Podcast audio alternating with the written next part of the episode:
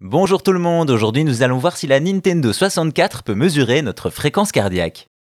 Des itérations de Tetris, il y en a eu des centaines, sur tous les supports, en multijoueur, en Battle Royale, bref, le jeu de briques a été cuisiné à toutes les sauces. L'une de ces versions se trouve sur Nintendo 64 et est sobrement intitulée Tetris 64, sorti en 98.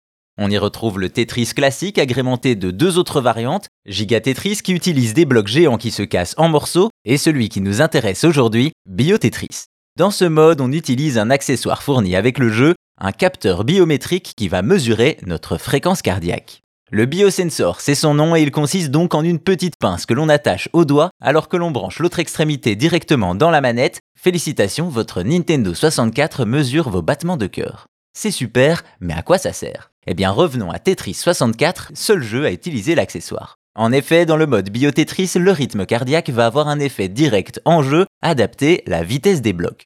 Ainsi, si le joueur est calme, les blocs descendent lentement et s'il panique, ceux-ci tomberont plus vite. Ce n'est pas tout, selon la vitesse de battement de cœur du joueur, celui-ci est affecté à un groupe, A ou B. En cas d'excitation, ce sont les tétrominos plus compliqués du groupe B qui tomberont, alors qu'Etrezen en donnera de bien plus simples, un principe vraiment innovant. Aussi, si vous n'avez jamais vu cet accessoire ou ce jeu, c'est normal, il n'est sorti qu'au Japon où il a été plutôt apprécié, en particulier pour son mode multijoueur car il était à l'époque le seul jeu Tetris de la Nintendo 64 qui permettait de jouer à 4. Voilà donc ce qu'est le biosensor qui répond tout simplement oui, la Nintendo 64 peut prendre votre pouls. On pourrait cependant regretter que Tetris soit le seul et unique jeu à avoir utilisé l'accessoire, nul doute qu'il aurait pu amener de bonnes idées de gameplay.